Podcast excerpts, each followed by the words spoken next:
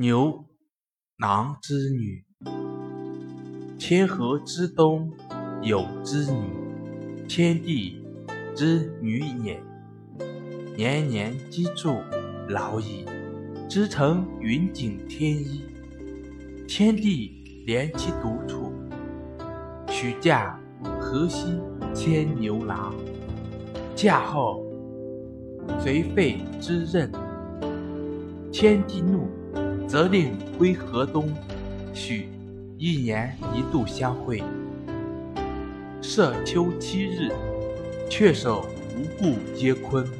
相传是日河谷，与织女会于汉东，亦乌鹊为梁以度，故毛皆脱去。译文：天河的东岸住着织女，她是天帝的女儿。年年在织布机前头梭织布，劳苦陶的，织成了云锦天衣。天帝怜恋她独居无偶，允许将她嫁给河西的牛郎。哪知道她婚后却把织布的事情荒废了。天帝恼怒，责令她仍旧回到河东居住，只允。许他一年一度和牛郎相会。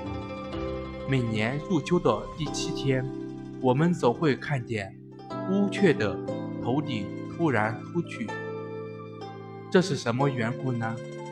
相传这天，牵牛和织女在银河的东岸相会，意使乌鹊坐桥，两从他们头顶上走过去，所以乌鹊头上的毛。都被踩秃了。谢谢大家收听。